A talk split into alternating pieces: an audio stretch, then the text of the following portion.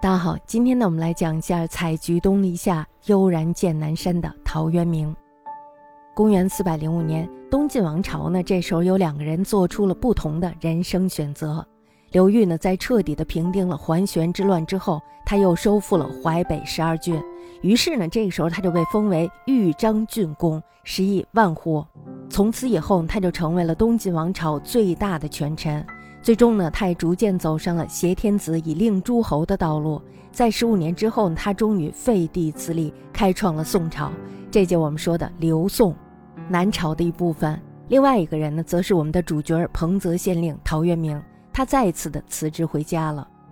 当时的东晋王朝呢，吏治是腐败的，经济呢是崩溃的，门阀士族吃香的喝辣的，升斗小民呢每天都要在大街上为了糊口而奔波。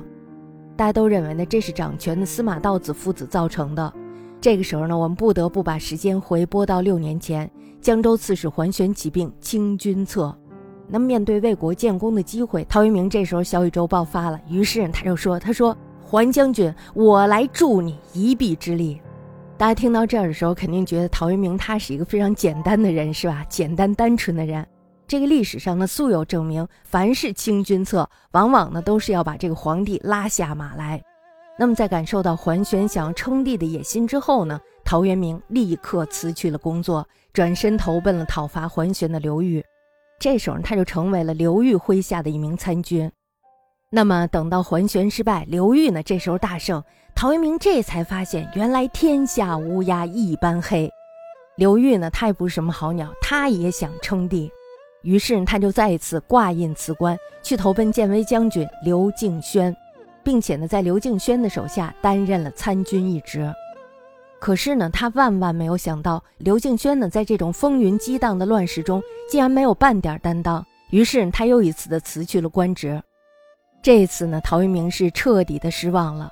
那么，当他孑然一身回到家中的时候，面临家徒四壁的窘境，家人们吃饭要米粮，孩子上学呢要学费，自己呢还爱喝一点小酒，缓解一下现实下的压力。陶渊明呢一看这种情形，实在是过不下去了，是吧？于是他就在叔叔陶奎的劝说下，再次出师。那么这一次他担任了彭泽县令。三个月之后，有一个督邮呢来检查公务，这位督邮呢可是不一般。别人要是扒老百姓一层皮，他呢就一定要啃一块肉下来。所以呢，这时候县吏就提醒陶渊明说：“我们对这个督邮呀，一定要毕恭毕敬，我们要穿正装，要备好礼，恭恭敬敬的去迎接他。”陶渊明一听就非常的愤怒，于是他就说：“他说我连桓玄、刘裕都不愿伺候，还能伺候这等卑鄙无耻之人吗？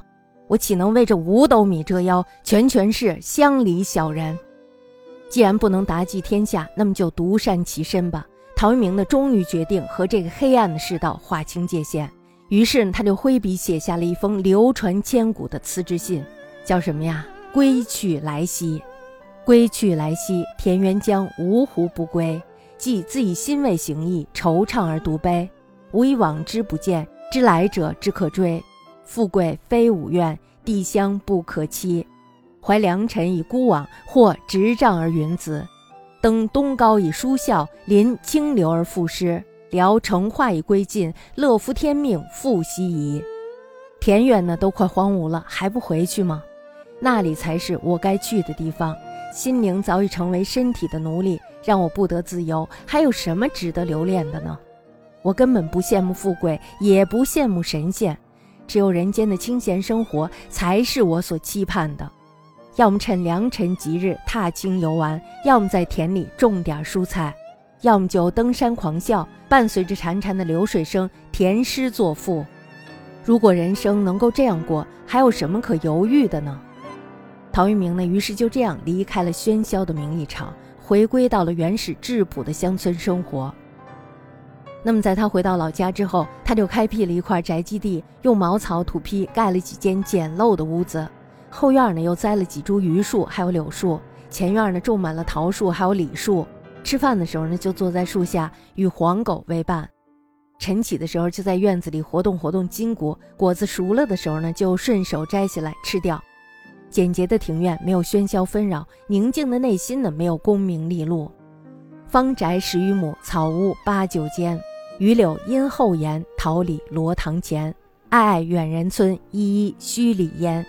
狗吠深巷中，鸡鸣桑树颠。户庭无尘杂，虚室有余闲。久在樊笼里，复得返自然。陶渊明如此诗意，但是那要想，他该怎么生活呢？每天早晨，他扛起锄头，走向农田的深处。他在南山下种了点豆子，结果呢没有好好打理，野草长得比豆苗还高。陶渊明呢吭哧吭哧的除草翻土，到了晚上的时候呢才能披星戴月的回家。但是呢辛苦一点又算得了什么呢？身体疲惫总好过心灵疲惫。其实大家要想一下，陶渊明呢他还是一个有身份的人，是吧？如果是没有身份的平民，他是没有资格有这种空闲的。你种个豆子都种不好。那么你哪来的钱交赋税呢？是吧？所以呢，他还是有身份的。种豆南山下，草盛豆苗稀。晨兴理荒秽，待月荷锄归。道狭草木长，夕露沾我衣。衣沾不足惜，但使愿无为。东晋呢，可以说出了陶渊明这朵奇葩，这样呢，就引起了很多人的围观。有一名基层的军官，这时候呢，就来拜访陶渊明，正好呢，赶上他在酿酒。当时呢，酒糟刚刚煮熟，需要用布来过滤一下。陶渊明呢，这时候就随手解下了头巾，用来过滤酒水。用完之后呢，又戴到了头上去，结果弄的是满头酒糟沫子。但是他根本无所谓，转身就接待了这个军官。二人端着新酿的酒，痛饮三大碗。估计呢，颜之作诗的水平不太行，所以呢，他想用舞剑来回赠陶渊明。可是呢，一摸腰间，他尴尬了，因为他出门的时候竟然忘记带剑了。那么这时候呢，陶渊明就随手从树上折下了一段树枝，说：“你就用这个代替吧，反正都是直的。”就这样呢，颜延之用树枝代替剑，舞的是风生水起。陶渊明呢，则在树下抚琴，仿佛高山流水的故事又重新上演了。江州刺史王弘，他特别的欣赏陶渊明，于是呢，就向他发出了邀请。我们做朋友吧。陶渊明大知道，他好不容易逃离了官场，怎么可能结交高官显贵呢？于是他就直接给拒绝了。那么在陶渊明拒绝之后呢，王弘就成了陶渊明疯狂的粉丝。有一天呢，陶渊明准备到庐山去游玩，王弘呢这时候就请陶渊明的朋友在半山腰准备下了好酒好菜。等他爬到半山腰的时候呢，看到朋友在那喝酒，于是立刻跑去蹭吃蹭喝。就在这时候呢，王弘假装自己也刚好路过，也趁机来到了酒席间。陶渊明呢，他是心知肚明，但是他把表面上的功夫做得十足。三个人在那里可以说是举杯畅饮，直到日落山头，这才尽兴而归。为什么陶渊明辞官归隐还被大家羡慕不已？这就是因为陶渊明他用自己的率性洒脱，活成了所有人最想成为的样子。不为金钱名利而活，只为取悦自己。所以，我们大家要知道，世界上呢没有两全其美的事情。我们大家都知道，其实文人呢，他们并不愿意成为狗腿子。早年的陶渊明呢，并没有这么任性。他和大部分的人一样，也曾对功名利禄十分的渴望，希望能够用自己的才华去实现济世安民的政治抱负。忆我少壮时，无乐自心欲。猛志意四海，千篇思远著。荏苒岁月颓，此心稍已去。知欢无复余，每每多忧虑。气力渐衰损，转觉日不如。贺州无须臾，引我不得住。前途当几许，未知止泊处。古人惜寸阴，念此使人惧。还有就是少时壮且力，甫见独行游。谁言行犹近？张掖至幽州。积石守阳威，可饮一水流。不见乡之人，唯见古时秋。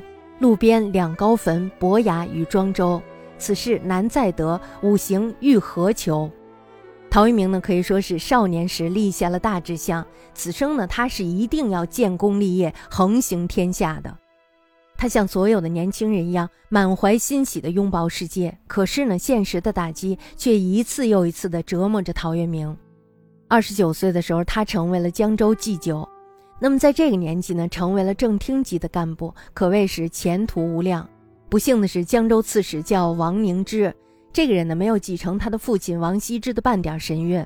甚至呢没有妻子谢道韫的文学才华。他能得到江州刺史这个重要的职位，只是因为他是琅琊王氏的子弟。王凝之呢，他信奉的是五斗米道，大家知道这是道教是吧？成天的抛下公务不管，忙着去求神祭祀。后来呢，甚至把公堂办成了水陆道场。成为副手的陶渊明只好每天帮他处理工作。上级来检查工作的时候呢，这个王刺史就求神，陶渊明呢在这个时候就变成了接待。群众来反映问题的时候，王刺史呢这时候在念经，陶渊明呢这时候就去挨骂。同事来请示工作的时候，王刺史呢在打坐，陶渊明呢这时候不得不又去协调。如果只是工作上的事儿呢也就罢了，可是陶渊明偏偏与琅琊王氏是仇人。当初大家知道，他的曾祖父陶侃呢是凭借实力还有机遇，从县级公务员一路升迁至江州刺史。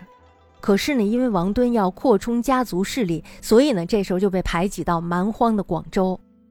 不过呢，后来王敦叛乱，陶侃呢这时候就被任命为征西大将军、荆州刺史，成为了平定王敦叛乱的大功臣。祖传的仇恨还有现实的困境，这样陶渊明呢终于决定不再伺候这个王刺史了。那么两个月之后呢，他辞职回家了。此后呢，陶渊明就在理想与现实之间来回摇摆。五年之后，桓玄起兵，清君侧。那么这时候他为了报国的理想，于是积极参与。可是大家知道，他的理想还是遭到了亵渎。他同样呢，可以转身投奔刘裕，讨伐桓玄。那么当刘裕彰显野心的时候，他没有留恋他的功名，转身就走。大家想，只要他身段软一点，就能留在县太爷的位置上。他因为厌恶一个喝民血、吃民肉的督邮，于是呢，这时候他又转身而去。从此以后，他只能与山林为伴，因为他已经看透了这个世界了，是吧？为什么陶渊明被后世如此推崇？这就是因为他只遵从自己内心的感受，活出了真正的自我。其实我们大家可以发现，很多伟人呢都是在遵从着自己的内心。那么当世人纷纷成为名利的奴隶的时候，陶渊明呢他不留恋，不争抢，只留下了潇洒的背影，让世人心生向往。陶渊明的境界呢，我们都是深不能至的。当我们看到家徒四壁的时候，你会什么心情，是吧？所以，其实我认为陶渊明他还是有一点底气的。结庐在人境，而无车马喧。问君何能尔？心远地自偏。采菊东篱下，悠然见南山。山气日夕佳，飞鸟相与还。此中有真意，欲辨已忘言。后世王国维评价陶渊明说。三代以下之诗人，无过于屈子、渊明、子美、子瞻者。此四子若无文学之天才，其人格亦自足千古。也就是说呢，即便他们不会写诗，他们的人格呢，也足以使他们名留千古。那么，在公元四百二十年的时候，刘裕呢，这时候篡位称帝，建立了宋朝。面对着改朝换代的局势，陶渊明呢，这时候做出了自己的选择。这时候，他改名为陶潜，发誓永不出世，并且写下了著名的《桃花源记》：“临近水源，便得一山，山有小口，仿佛若有光。便舍船从口入，出极峡，才通人。复行数十步，豁然开朗，土地平旷，屋舍俨然，有良田美池，桑竹之属，阡陌交通，鸡犬相闻。”其中往来耕作，男女衣着悉如外人，黄发垂髫，并怡然自乐。大家要知道这是一种什么感受，是吧？我们说这是陶渊明的一个梦，其实到最后他也是体会到了老子的小国寡民，是吧？正如学者费勇所说，陶渊明呢，他所表达的意思就是：你们去闹吧，折腾吧，我呢就在这里喝酒，看着你们得势有失势。而我在自己的人生莽原上开疆拓土，桑麻日益长，我土日益广，不亦乐乎？这是陶渊明心灵的家园。陶渊明呢，建造了一座与世隔绝的桃花源，任何人呢都找不到那里，因为它只存在于自己的心中。既出得其传，便服向路，处处置之。及郡下，诣太守，说如此。太守既遣人随其往。寻向所至，遂迷，不复得路。大家知道，这就是我们上头说的故事。人生不如意十之八九，想要逃呢，可世间哪有真正的世外桃源？只有在心里开辟一方天地，建造一个无人打扰的世界，在那里呢安放我们的情怀、信仰还有理想。我在我的那个世界尽头的咖啡屋里讲到，就是人们去怎么实现自己的理想。当看到陶渊明呢，我们就知道什么是被世事所困，是吧？我们知道陶渊明呢，他所处的环境无论如何都会裹挟他，是吧？他是一个非常大的时代背景。那么在那样的时代背景下呢，只能像陶渊明那样。但是呢，我个人更喜欢的是苏轼，因为苏轼呢，在他自己悲催的命运中找到了自己想要的东西。也就是说呢，他在逆境中把自己的生命最大化，所以呢，我更喜欢苏轼。